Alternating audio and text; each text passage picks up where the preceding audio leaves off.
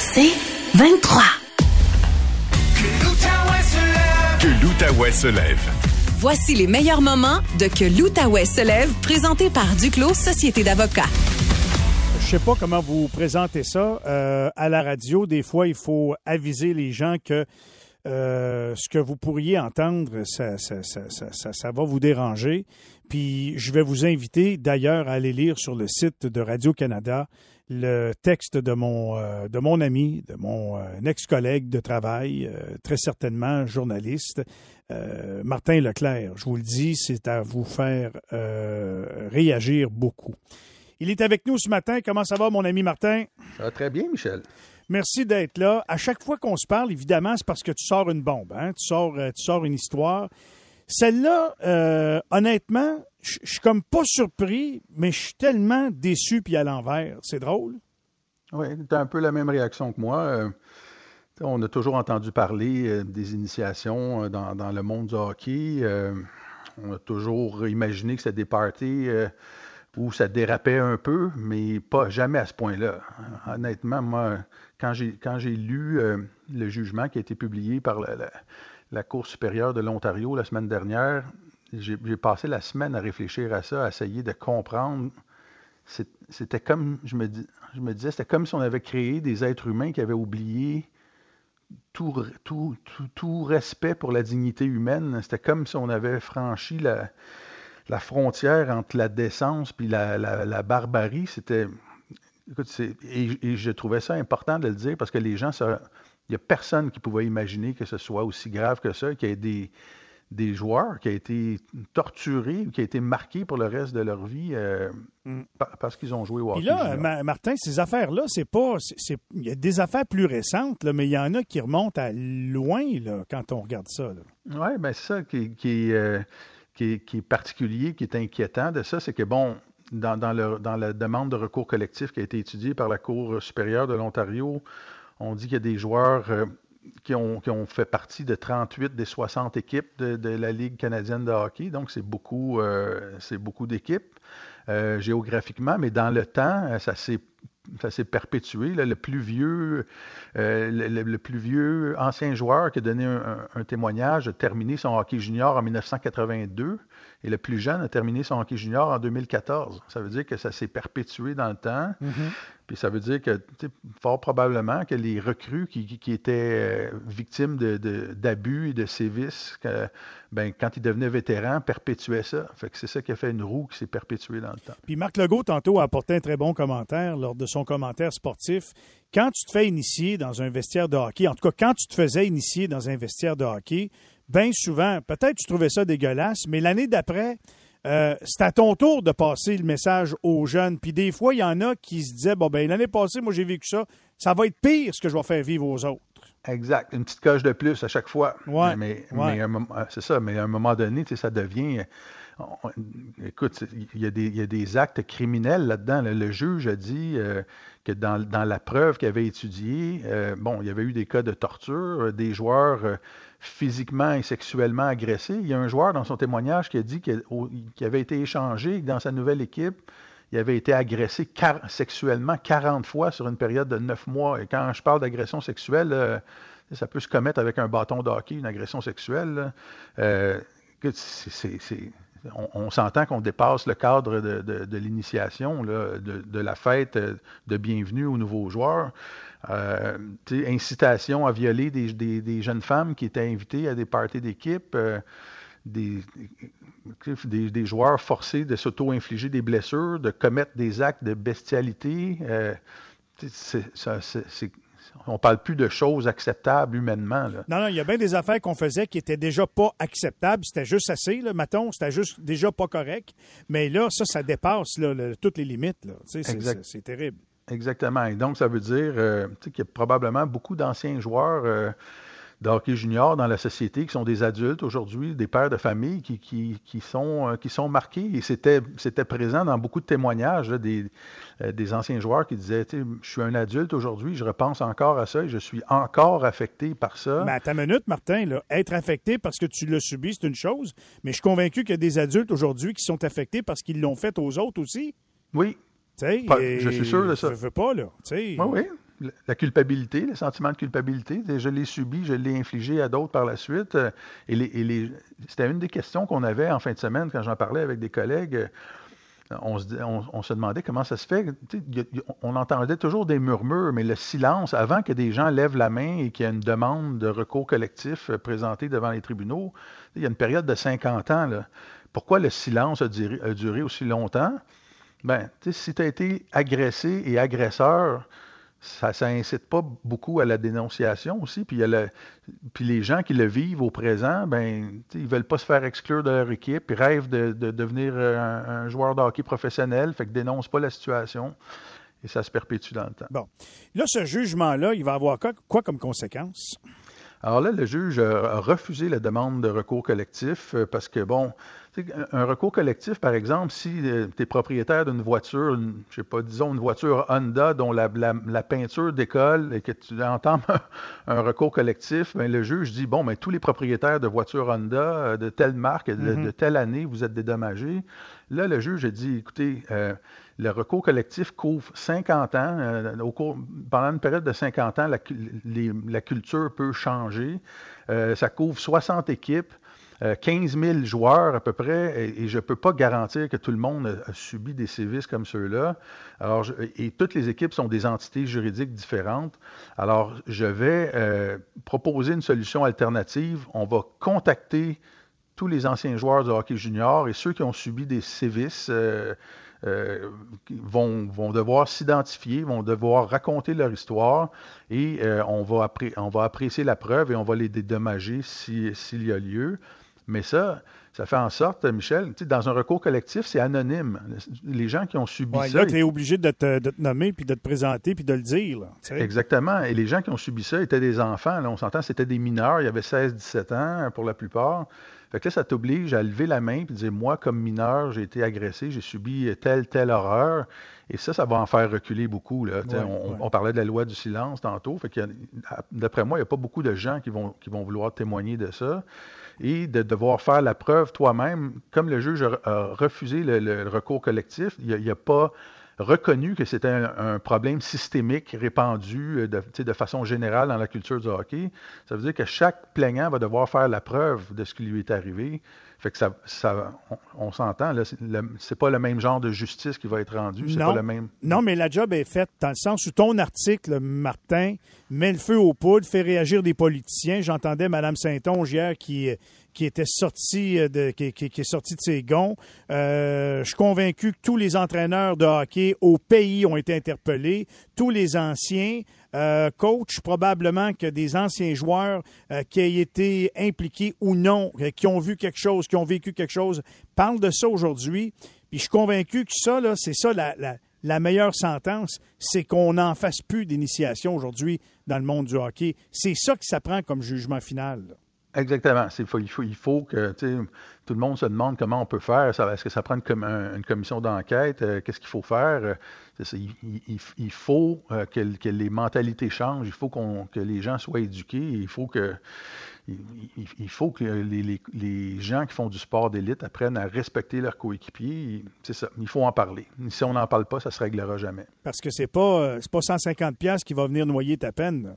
Non, non, absolument. tout, à, fait d'accord avec toi là-dessus. Un recours collectif, bien souvent, euh, les sommes ne sont pas astronomiques, les démarches sont importantes, la douleur est là, elle revient, elle remonte à la surface, puis euh, au bout du compte, là, tu fais tout ça. Je comprends qu'il faut aider son prochain puis la société, tant mieux, mais c'est pas euh, c'est pas un gros gain pour quelqu'un qui doit subir tout ça, qui a subi déjà tout ça.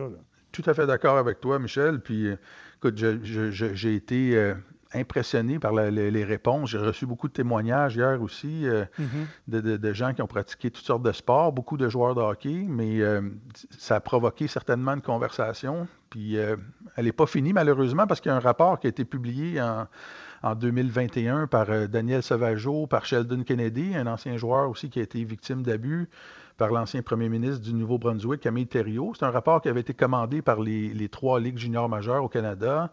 Puis euh, le rapport disait il y a encore des comportements qui sont inacceptables en société, qui sont considérés comme normaux au hockey junior. Et il y a une loi du silence qui fait en sorte que ces comportements-là inacceptables sont jamais dénoncés. Fait qu'il reste un fond de ça, de, de, ce, dont on vient de parler avec les initiations. Il faut continuer d'en parler si on veut que ça finisse. Avant qu'on se quitte, d'après toi, là, les huit violeurs là, juniors, là, qui certains jouent dans la Ligue nationale, penses-tu qu'on va finir par les nommer? C'est drôle que tu parles de ça, parce que j'ai eu cette conversation-là euh, pas plus tard qu'hier. Euh, moi, je pense que tout le monde attend après la police de London. Euh, je pense que la police de London est en train de, colliger les dernières preuves possibles pour lancer des accusations. Fait que les, je, pense que la Ligue nationale ne veut pas nuire au processus judiciaire en sortant des noms, en entachant un procès à venir, là, mais euh, mes rapports, euh, Hockey Canada a déjà obtenu son rapport. Il y a déjà un comité qui est en train de regarder ça. Euh, alors, mais on va, j'ai l'impression qu'on va le savoir. mais comme toi, je trouve que ça prend beaucoup de temps. Ouais. Martin, comme toujours, je te fais un gros câlin, mon vieux. Merci beaucoup d'avoir pris le temps pour nous autres dans l'Outaouais ce matin. C'est toujours apprécié. Puis encore une fois, lâche pas ton excellent travail. Parfait. Puis joyeux Saint-Valentin, mon jeune fiancé. On se voit le 8 juillet. C'est beau. Bye bye. bye bye, Martin.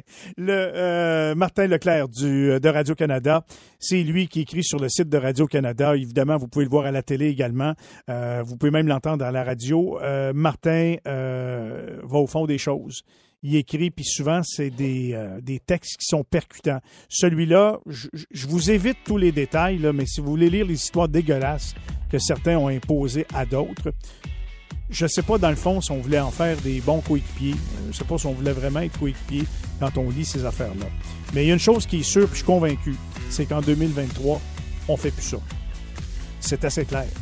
On ne peut plus faire ça. C'est impossible qu'on pense encore faire ça. Que l'Outaouais se lève.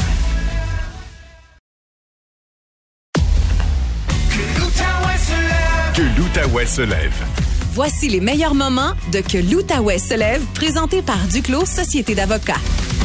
On a été euh, marqué par cette, euh, euh, tragédie ou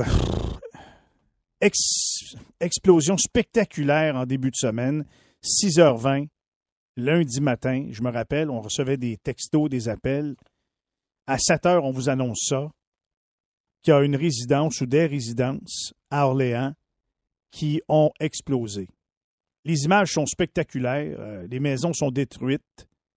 Euh, des, caméras, de surveillance de résidences environnantes qui captent euh, le souffle, le feu, qui franchit le toit des résidences du quartier, puis qu'on voit là, prendre le ciel.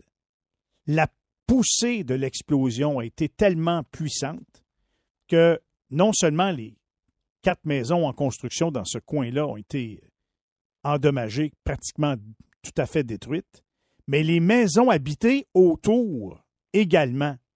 Le soufflement de l'explosion a brisé des vitres, des toitures, des portes de garage, des structures de résidence autour du site de l'explosion. Il y a des gens, 30 familles qui sont actuellement pas capables de revenir dans leur logement, qui sont tenus à l'écart.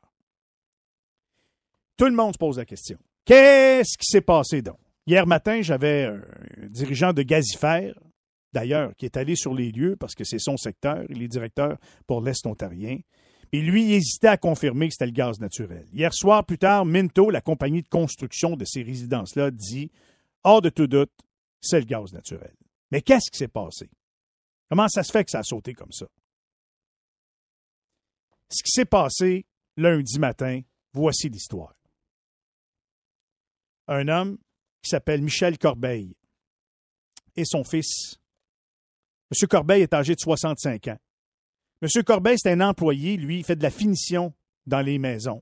Quand la maison est construite, elle est finie, il reste la petite finition. Exemple, poser des, des, des bases, des bases, comme on dit. Lui, il fait ça. Fait que lui, il se rend à son travail. C'est un homme très travaillant, très apprécié, très serviable. Son garçon travaille avec lui. Ils se rendent là-bas pour aller faire leur journée de travail. Eux autres, ils commencent de bonne heure. Ils étaient là vers 5h15, 5h30, préparent les affaires. On relance la semaine parce que dans la fin de semaine, vous comprenez, il faut barrer les affaires. Ben des voleurs, hein? On ne peut pas laisser rien dehors. Fait que, tu sais, tout est. Fait qu'eux autres, ils préparent euh, leurs affaires, puis il doit rentrer dans la maison pour aller euh, faire son job, poser les, les bas de mur, les plaintes. Monsieur Corbeil fume pas. Vous posez la question tout de suite en partant. Il fume-tu? Lui, non. Y a-tu déjà fumé? C'est pas, mais je pense qu'il a arrêté de fumer. Âgé de 65 ans, très apprécié dans son voisinage. Puis pour l'entreprise, c'est un sous-contractant de l'entreprise Minto. Son garçon, lui, il a, semble-t-il, ses écouteurs sur les oreilles, écoute de la musique. Et lui, il fume une cigarette à côté de son camion, dehors, loin des maisons. Il se prépare lui aussi pour sa journée de travail. Euh, il s'approche de la maison. Visiblement, il n'a rien senti, contrairement à ce qu'on nous a dit. Du gaz naturel, il y en a qui mettent des produits qui puent, qui sentent les œufs pourris pour qu'on puisse détecter. Oh, oh! Vous le savez, vous l'avez déjà probablement vécu avec votre propane. Moi, j'ai un camion euh, qui roule au propane, je le sens tous les jours. Ça sent les œufs pourris quand ça part. Lui, il s'approche de la maison. Visiblement, il n'a rien senti. Puis vous ne me croirez pas, il met sa main sur la poignée de porte, il est dehors. Au début, on pensait qu'il était à l'intérieur, dans le sous-sol. Non. Il est dehors, il met la main sur la poignée de porte, il ouvre la porte, et comme il ouvre la porte, boum! C'est ça qui s'est passé. En ouvrant la porte de la maison, fouille-moi pourquoi, l'explosion est arrivé. Monsieur Corbeil s'est retrouvé quelque chose comme 40 pieds plus loin. Il a volé en l'air. Vous avez vu les débris commencer à voler? Imaginez-vous, lui, il a volé comme un oiseau dans les airs. Il a retombé plus loin avec les débris par-dessus lui, autour de lui. Terrible. Je vous dirais, tiens, à la Gilles Villeneuve, avec les morceaux de son char, quand il s'est tué dans la clôture. Fait que lui, il est à terre. Son fils, qui est pas mal plus loin, puis je peux pas vous évaluer, là, je l'ai pas visuellement vu, mais on me dit que c'était. Puis j'ai pas parlé à M. Corbeil, là. Vous allez comprendre pourquoi, puis j'ai certainement pas parlé à son fils qui est à côté de lui à l'hôpital. Mais son fils, lui, il était loin, mais lui aussi a été projeté sur une quinzaine de pieds, puis il a frappé tête première contre son camion. Parce que lui aussi a été soufflé. Boum! dans le camion. Lui aussi est blessé, comme d'autres qui étaient là aussi probablement, qui s'affairaient. Une douzaine de personnes ont été hospitalisées. Son fils a eu un choc nerveux, ça a été la pire affaire qu'il a eu, évidemment. C'est pas trop ce qui arrive avec ton père, tu le vois plus, il t'en tue des débris? On l'a dégagé, M. Corbeil, et on l'a transporté à l'hôpital où il est depuis, à l'hôpital civique. Qu'est-ce qu'il a? Il a été brûlé sur euh, pas mal euh, le haut de son corps, ses bras, sa tête. Euh, multiples fractures. Multiples fractures. Fractures du dos, notamment. Il y a tellement de douleurs, puis évidemment qu'il est dans un état critique. Alors, il est aux soins intensifs et on le maintient le jour dans un coma artificiel. Dans le fond, on permet à son corps de se régénérer en le plaçant dans une situation comme celle-là, pour pas qu'il souffre. Évidemment, vous le savez, pour les gens qui connaissent ça un peu, un coma artificiel, on peut réveiller le patient n'importe quand pour discuter avec lui, pour voir s'il reprend, s'il va mieux, prendre ses signes vitaux, etc. Mais la machine est là pour le maintenir comme il faut en vie, pour s'assurer que tous ses organes fonctionnent bien. La bonne nouvelle, il a bougé ses pieds. Fait que là, il y a des gens qui avaient peur pour son dos. Il a bougé ses pieds. Ça veut rien dire, mais il est en convalescence. Puis les gens dans son entourage peuvent vous le dire, pleurent, mais pleurent à tous les jours ce qui lui est arrivé. Comment ça se fait qu'en ouvrant une porte, ça saute de même? La maison était pleine. Vous savez, hier, quand on a parlé avec le monsieur de Gazifer, il disait ça, quand on est dans un endroit isolé, le gaz reste enfermé là-dedans. La maison était pleine, pleine, pleine de gaz bien pleine. Comment ça se fait que c'était comme ça? Puis comment ça se fait qu'au contact de l'air, il y a des spécialistes qui m'ont dit, parce que j'ai essayé de tâter le terrain hier, savoir comment ça se fait, il y aurait comme une relation oxygène-gaz naturel. Je ne suis pas chimiste, là, mais c'est ça qui pourrait être l'étincelle qui a allumé, provoqué cette explosion-là. Ça me désole de vous le dire aujourd'hui, mais la famille de M. Corbeil m'a autorisé à le nommer. Puis à lui offrir le plus euh, le meilleur des rétablissements possibles. Puis surtout, je pense que ce qu'on veut, c'est que les gens pensent à lui, puis que euh, on a une petite pensée pour lui pour qu'il s'en sorte le mieux possible. Alors voilà ce qui s'est passé lundi matin quand ça a sauté. Je comprends pas l'explication, je peux pas vous le dire, mais on va fouiller ça, bien sûr. On m'a confirmé que c'est ça qui est à l'enquête actuellement du côté de Orléans. Deuxième sujet, je fais ça vite fait.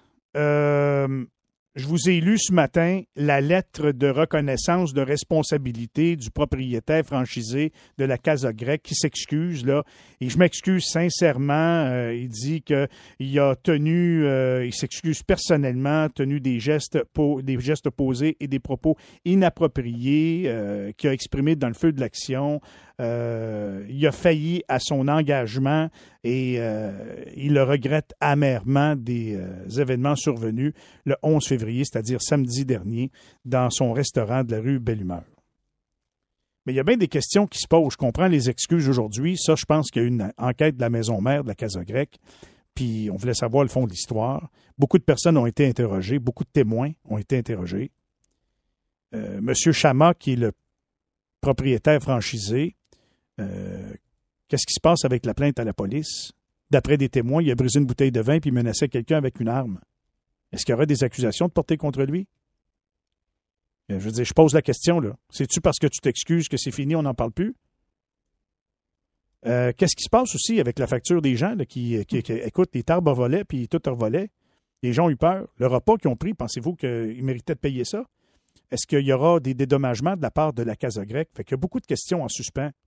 Puis il y a pire que ça, puis je ne le ferai pas parce que je ne veux pas ajouter à la chose, mais il y a des employés qui ont travaillé à la Casa Grecque qui m'ont écrit pour me dire que finalement, monsieur, c'est un personnage qui a peut-être besoin d'aide.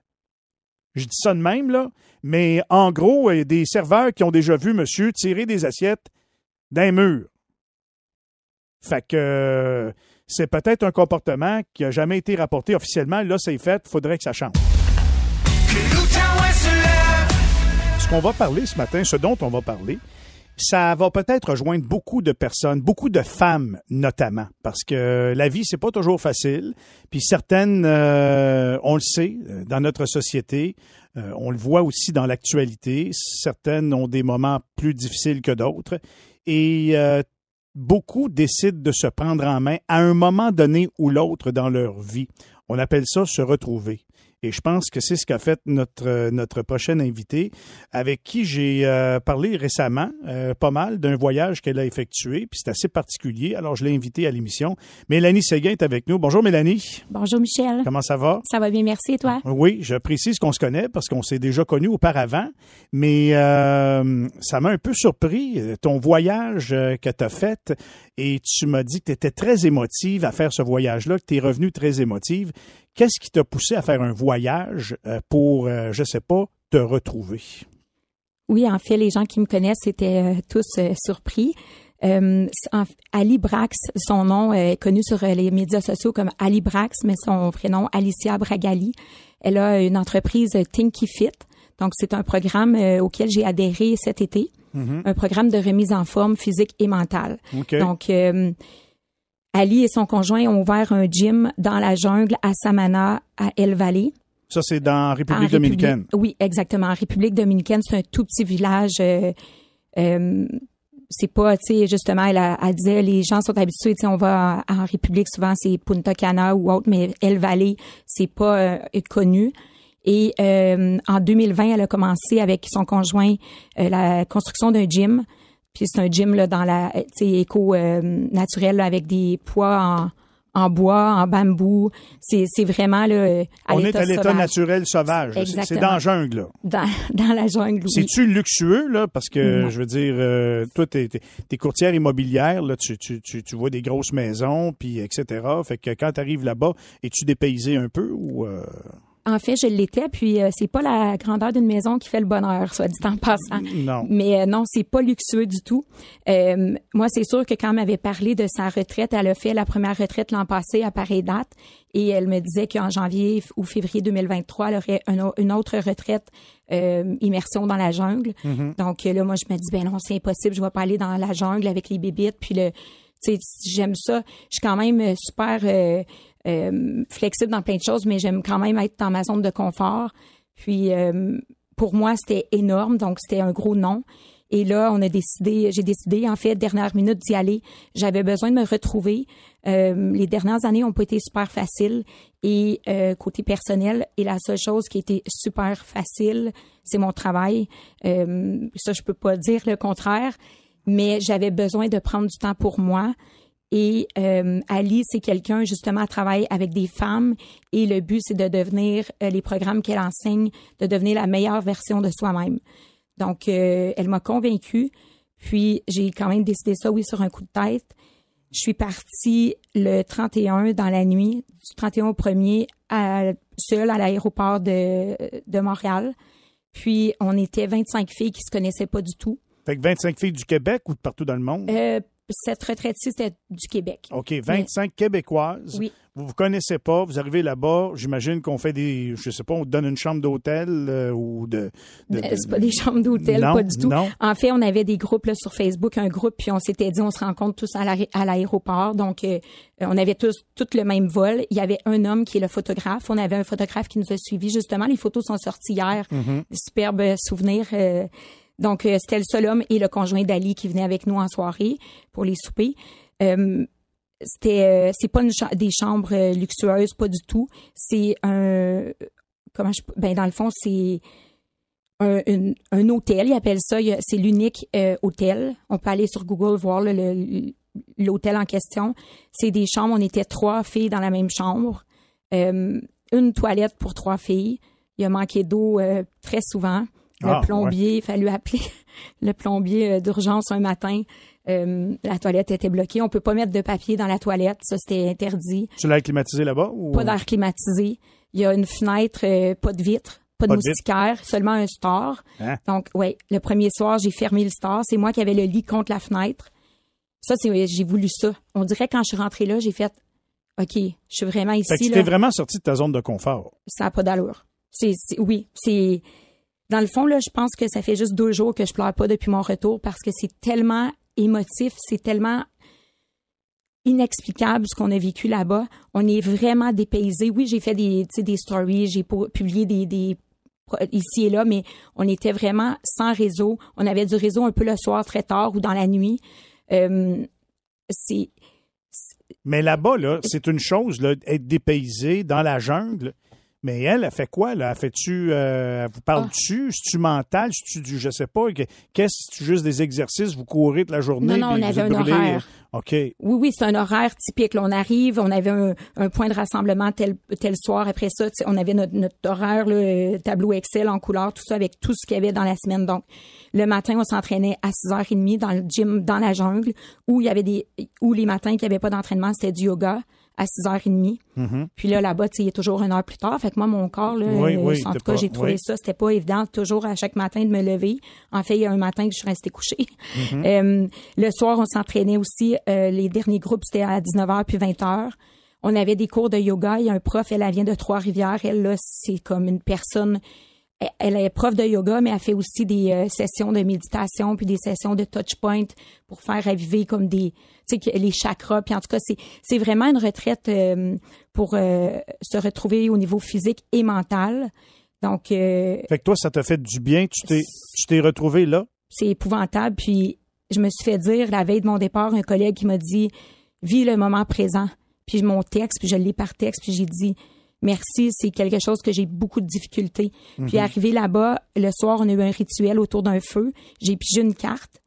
Puis c'était le numéro 44, puis la carte c'était écrit vivez sans lendemain et à la fin de la semaine, on avait un autre rituel, puis il fallait voir le mon dieu, je deviens émotive mais il fallait lire la signification puis ça disait la vie, c'est aujourd'hui, c'est pas hier, puis c'est pas demain, vie aujourd'hui. Mais tu sais, c'est quoi les chances? Fait que ça, ça m'a vraiment, j'ai vraiment compris que je suis pas assez dans le moment présent. Euh, c'est sûr que c'est un travail d'une vie là, de, de tu sais, mais j'ai, je suis partie quand même de loin, puis j'ai toujours l'air la personne super forte, mais je suis forte, je le sais, mais je suis pas à l'abri de rien. J'ai vécu des épreuves très difficiles. Puis, Hey, moi, euh, quand je te vois passer sa Zamboni, là, à Sochopé, là, je me dis, waouh, quelle progression. Tu sais, Mélanie, je l'ai connue, mais je savais pas Pas que ça avait été difficile à ce point-là. Ben, au contraire, je pensais que ta vie était devenue facile non, faut pas fier à l'apparence, pas du tout. Ben non. Puis attends que ma Zambouni, elle s'en vient, elle va être rose bientôt. Ah, ouais. Ouais. Wow. Mais non, c'est euh, puis juste pour dire, j'avais quelque chose d'important à dire pour Ali là quand tu m'as demandé euh, Mm-hmm. ce qu'elle fait là, les l'horaire. On avait aussi des activités. On a visité des plages paradisiaques euh, à l'état sauvage que ça prend un bateau pour se rendre là. Euh, la seule activité que j'ai pas faite et j'ai mis mes limites. Je suis la seule qui est pas allée, c'est faire du zipline. Mm. Je voulais pas y aller, puis j'y avais demandé. J'ai dit si je suis obligée d'y aller, je vais pas dans ce voyage-là. Puis elle a dit non, t'es pas obligée, mais quand tu vas être là, tu vas vouloir venir. Puis j'ai pas voulu. Mm. T'as pas voulu y aller non. quand même. Mais le reste, j'ai tout fait. Puis ah oui, euh, j'ai dormi. Ben on a dormi les trois filles, le store ouvert pour tout le restant de la semaine. Puis à chaque fois que je me couchais, je me dis oh my god, y a-tu un serpent qui va comme ramper pour venir dans mon lit, mais il y a pas de serpent dans cette jungle-là supposément. Je n'ai pas vu. J'ai vu des araignées. On a visité une, gro- une grotte de chauves-souris. Euh, Fait que dans le fond, t'es allé à des endroits où c'est que t'aurais pas pensé, toi, passer. Carrément, Jamais, carrément. jamais. Puis le monde ici, là, on se plaint, donc bien le ventre plein. Comme moi, je suis pas, je suis pas la personne qui va se victimiser. J'ai beaucoup de difficultés avec les gens qui se victimisent. Puis encore plus les gens qui se plaignent le ventre plein. Mais là, j'ai vu ça, là. C'est tellement pauvre là-bas, là. Ça, ça m'a marqué le jour 1 que j'étais arrivée. Ouais. Les, les rues sont épouvantables, les trous, les, les gens, les enfants pas habillés. J'ai vu des enfants se promener nus. Des petits bouts, là, sont nus, ils se promènent, mais ils ont tout le monde le sourire. Des gens qui avaient plus de dents dans la bouche. Ça fait ça fait vraiment vraiment réfléchir. L'au- L'autre jour, mon fils il m'a manqué un peu de respect dans ses mots, puis j'ai où il se plaignait de quelque chose, puis j'ai dit sais quoi, je pense que je vais prendre un billet d'avion puis on va s'en aller là. Tu vas voir c'est quoi. T'es es pas mal chanceux ici. Ouais, ouais, puis je pense ouais, que ça, les gens là, on est trop souvent confortable dans notre euh, Mm-hmm. dans, dans notre vie ici. Puis quand on voit ça, ça, ça fait réfléchir. En conclusion, parce que le temps passe vite, Mélanie, tu es revenue de là, tu te sens transformée. Qu'est-ce que tu dis à d'autres femmes qui peut-être, pendant des années, ont vécu des relations difficiles? Puis je parle pas juste des relations. Leur vie, euh, comme on dit, c'est de la merde bien souvent. Ils savent, elles bougent pas, elles veulent pas le faire. Qu'est-ce que tu leur dis à ces femmes-là? Y a-tu de l'espoir?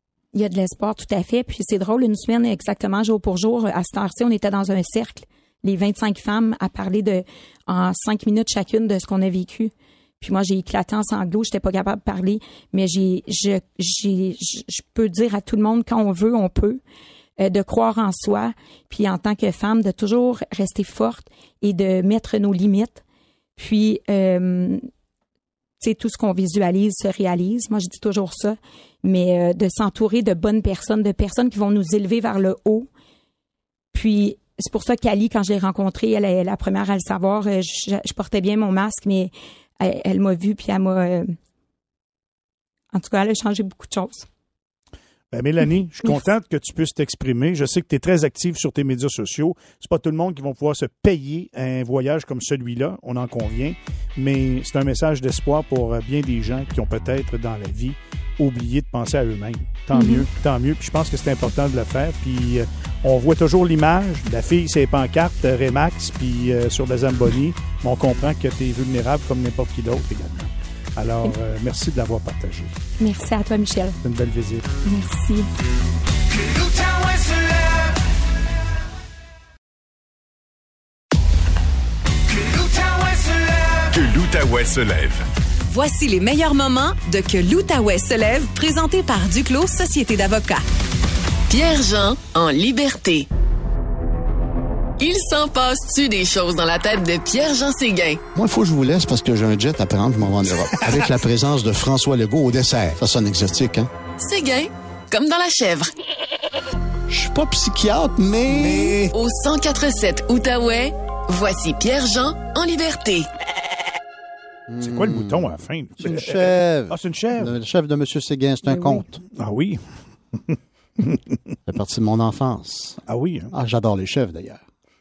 Hey, t'as des goûts ben, spéciaux, toi. hein? Sérieusement, quand je vois des chèvres naines, j'ai juste le goût d'aller les prendre. Hey, c'est tellement drôle que tu parles de ça parce que moi j'ai une obsession aussi pour les petites petites C'est chèvres. vrai? Puis sur mon compte TikTok, C'est juste ça qui me montre. Ah ouais, moi, y- aller, moi. Ouais, Non, des- non, non, non, non, c'est ma chronique. J'ai le goût de te parler des affaires municipales, de matin. chèvre? Ah, mon- Non, pas de chèvre, En tant pas de qu'on personne n'est chèvre. Ouais, ouais. On va parler d'affaires municipales. Ça a l'air plate de même, là, mais euh, Oui. on va parler de transport en commun parce Bon. que transport en commun, c'est une source de problème sur les deux rives de la rivière des Outaouais, mais pour des raisons différentes. À Gatineau, la ville sait plus quoi faire pour se faire entendre par le gouvernement Trudeau et stratégie oblige, des élus de Gatineau se sont rangés derrière le Bloc québécois et le NPD pour quémander au fédéral des centaines de millions de dollars que le gouvernement Trudeau leur refuse depuis cinq ans. Et comme le rappelle le député du Bloc québécois responsable du transport en commun, c'est grâce à Steve, euh, Steve, là, euh, Steve Chose, là, euh, que cette belle conférence de presse hier, euh, qui a Steve duré Morin. trois minutes. Steve Morin, c'est grâce à Steve que tout ça a été rendu possible. Euh, de, excusez-moi, Monsieur euh, Steve euh, Morin, qui est euh, municipal avec euh, Action Ouais, Gatineau. ouais, ouais. C'est lui qui suggère son nom Morin. Euh, Oui, euh, et n'ayons pas peur des mots et des noms. Steve Morin du Parti Action Gatineau, rien à voir avec Steve euh, Steve, euh, Steve Jobs d'Apple qui non, est non. décédé, ou encore Steve Steve l'artiste. Non, c'est pas le même Steve. Mais parce qu'on parle de tramway et en googlant un peu sur ce mirage gatinois, j'ai appris que ce mode de transport n'était pas tout repos pour les citadins qui vivent à côté des rails d'un tramway. Ah. Ça peut être, semble-t-il, assez bruyant. Voici l'exemple de Montpellier. Pas la localité de la petite nation. Pas, mais- pas, pas le club de golf Montpellier. non, non, non, non, pas celle-là. Mais Montpellier en France. Oui, oui. C'est Ah, le je- bruit euh, ouais. infernal que fait le tramway de la ligne 1 tous les jours. Le tramway peut même favoriser l'alcoolisme, semble-t-il. Hein? J'ai entendu ça dans un reportage Ah. sur YouTube. Écoutez ça. Pour arriver à dormir, je suis obligé de me saouler la gueule le soir. Pour arriver à pas être réveillé le matin. Ah, Il se saoulé pour pouvoir dormir, imagine parce que le tramway passe à côté de ta maison. Alors, Gatineau, euh, Ga- Gatinois, Gatinoises, ne vous en faites pas, vous allez pouvoir dormir sur vos deux oreilles sans vous saouler parce qu'on est loin de l'avoir, notre tramway. Pendant ce temps-là, à Ottawa, sur l'autre rive, on a appris cette semaine que le train léger, financé sans hésitation à coût de milliards de dollars par le fédéral, entre autres, n'était pas sécuritaire. Pas sécuritaire parce que la ville d'Ottawa, qui s'est improvisée experte en train léger, a commandé un train hors norme à la Oui. compagnie Alstom sans s'assurer de la pérennité des équipements. En d'autres mots, c'est comme si, Michel, tu te présentes dans un concessionnaire de véhicules de luxe, puis tu dis, ben, moi, je veux choisir le moteur, la transmission et les roues euh, sur mon modèle. Puis je le voudrais plus gros que les chars que vous avez ici, Oui. puis plus vite, puis plus fort que les autres également. Sans t'assurer que tout ça est compatible. Ouais. Alors, On appelle ça se commander un citron. Ouais. Pendant ce temps-là, d'autres villes dans le centre du Québec se moquent du transport en commun Hein? et n'hésitent pas à faire concurrence, à se faire concurrence d'ailleurs, pour s'arracher les citoyens à coups de slogans publicitaires. Victoriaville et Drummondville, je t'en ai parlé cette semaine, euh, font un pied de nez à la ville de Montréal avec des slogans comme Nous aussi, on a du trafic de 7h48 à 8h02. Ou encore, nous aussi, on a des bouchons dans notre bain. Des slogans comme ça, tu vas aller chercher des milliards de personnes, c'est sûr. Et si on faisait la même chose ici en Outaouais, Ah parce oui? qu'on on est original, nous Ah autres, oui, bon. des petites villes en périphérie euh, qui pourraient se moquer de Gatineau, par exemple. Quelques exemples. Éviter les ponts, viens à Val-des-Monts. Ou encore, écœurer du déneigement, installe-toi à Cayama. Épuiser des nids de poules, amène-toi à Bristol. Ah, c'est Bristol, hein, dans le Pontiac. Pas grave. Et j'en ai une pour toi, Michel. Ah oui, vas-y donc. Tanné d'être taxé, viens pas à Cantley. Surtout pas à Cantley. Oh non, là, ça coûte cher, moi te le dire. Mais le plus gros dossier municipal cette semaine, ça s'est passé à Edmonton, la capitale de l'Alberta, qui va permettre les seins nus dans les piscines et les lieux de baignade, Ah, ouais. de façon à ne pas discriminer les femmes qui voudraient imiter les hommes en se baignant torse nu. Mhm. On peut déjà s'imaginer les reportages à RDI dès le mois de mai. Il y a un reporter qui va se porter volontaire. Et euh, si TVA, par exemple, est installé à Edmonton, on aurait probablement droit au retour de Pierre Bruno avec toutes sortes d'émissions spéciales, auxquelles on grefferait bien sûr les commentaires de Mario Dumont, Emmanuel Latraverse ou Renaud Lavoie. La ville de Gatineau, qui se dit inclusive à tous les égards, pourrait prendre la, boule au- la balle au bon excusez le lapsus, et s'inspirer de cette initiative d'Edmonton pour aller plus loin en permettant, par exemple, aux sauveteuses et aux monitrices majeures de suivre le mouvement. On aurait probablement droit à une autre surchauffe du système informatique lors des inscriptions aux activités Encore aquatiques. encore faut-il qu'on ait une piscine. Encore. Encore. Gatineau pour la vie. Aïe, aïe, aïe, aïe, aïe, aïe, aïe. Merci beaucoup, Pierre-Jean. C'est délicieux, encore une fois, ce matin. Quelle euh, belle allusion, notamment au train. Va vous dire, je pense que le gouvernement a fait son choix, puis il veut pas nous le dire. Aïe, aïe, aïe, aïe, aïe. Merci beaucoup. Nous sommes de retour. C'est l'heure des médias sociaux. Tania, c'est la Saint-Valentin aujourd'hui. Ouais, deux petits sujets pour vous ce matin. Ouais. Premièrement, ben, tu le dis, en cette journée de, célibat- euh, de célibataire, de Saint-Valentin, je m'adresse aux personnes célibataires. Oui, c'est ça. Sachez que si vous utilisez des sites ou des applications de rencontres, comme c'est très populaire en 2023, des recherches ont démontré que le fait d'avoir une photo sur son profil avec un animal de compagnie vous rend plus désirable. Les gens qui incluraient Ah, ouais. euh, des photos d'eux-mêmes avec un chien seraient plus susceptibles de trouver l'amour. Une photo avec un chiot, un bébé chien serait encore plus populaire. Imagine, là, si j'étais célibataire, moi et mon petit Reggie, là. Exactement, Oh, c'est ça. aïe, aïe, aïe, aïe, on ferait Mhm. fureur. Exact. Les chiffres proviennent d'une étude euh, qui a été faite auprès de 1000 adultes britanniques. Alors, on révèle là-dedans que le deux tiers des personnes qui, qui ont fait ça, qu'elles étaient plus susceptibles de correspondre avec quelqu'un si leur profil de rencontre comprenait une photo de chien. Six personnes sur dix ont dit que, que, que en fait, que posséder un chien est un bon signe quand tu rencontres quelqu'un Ah. parce que la personne serait plus prête à une relation sérieuse. Alors, Ah, si on est ouais. propriétaire de chien, semblerait-il que c'est ça, puis ce seraient des gens plus sociables, plus actifs, plus empathiques, plus de confiance. Et ça va plus loin que ça. La moitié des gens qui ont été sondés ont même déclaré qu'elles seraient prêtes à, à emprunter le chien de quelqu'un pour une séance photo pour renforcer leur profil de rencontre.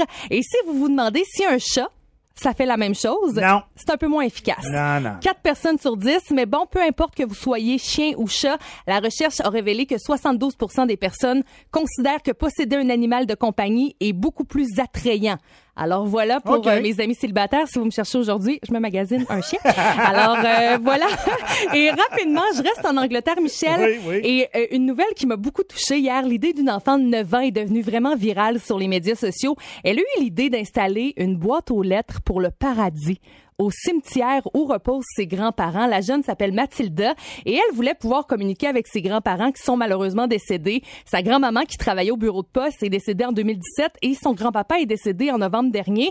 Et c'est à ce moment-là qu'elle a eu l'idée euh, d'une boîte aux lettres pour le paradis. Elle en a Ah. parlé à sa mère qui a approché le crématorium de leur municipalité et il y a une vieille boîte aux lettres qui est installée, peinte en blanc, juste avant Noël. On dit que plus de 100 lettres y ont été déposées depuis par des proches qui ont perdu un être cher et euh, souhaitent Bonne idée. leur écrire. Et là, l'idée de Mathilda a été reprise dans plus de 36 autres cimetières et crématoriums à travers l'Angleterre. Moi, je lance l'idée comme ça. Ben Mais oui. sincèrement, quelle belle initiative. Tellement, vraiment. Une boîte aux lettres pour le paradis. Ouais, ouais, ouais. Vraiment, alors, euh, Quel beau si concept. vraiment le, le concept devrait être repris un peu partout, je trouve vraiment que c'est une bonne idée. Que l'Outaouais se lève avec Michel Langevin. En semaine, 5h30 au 104.7 Outaouais. C'est 23.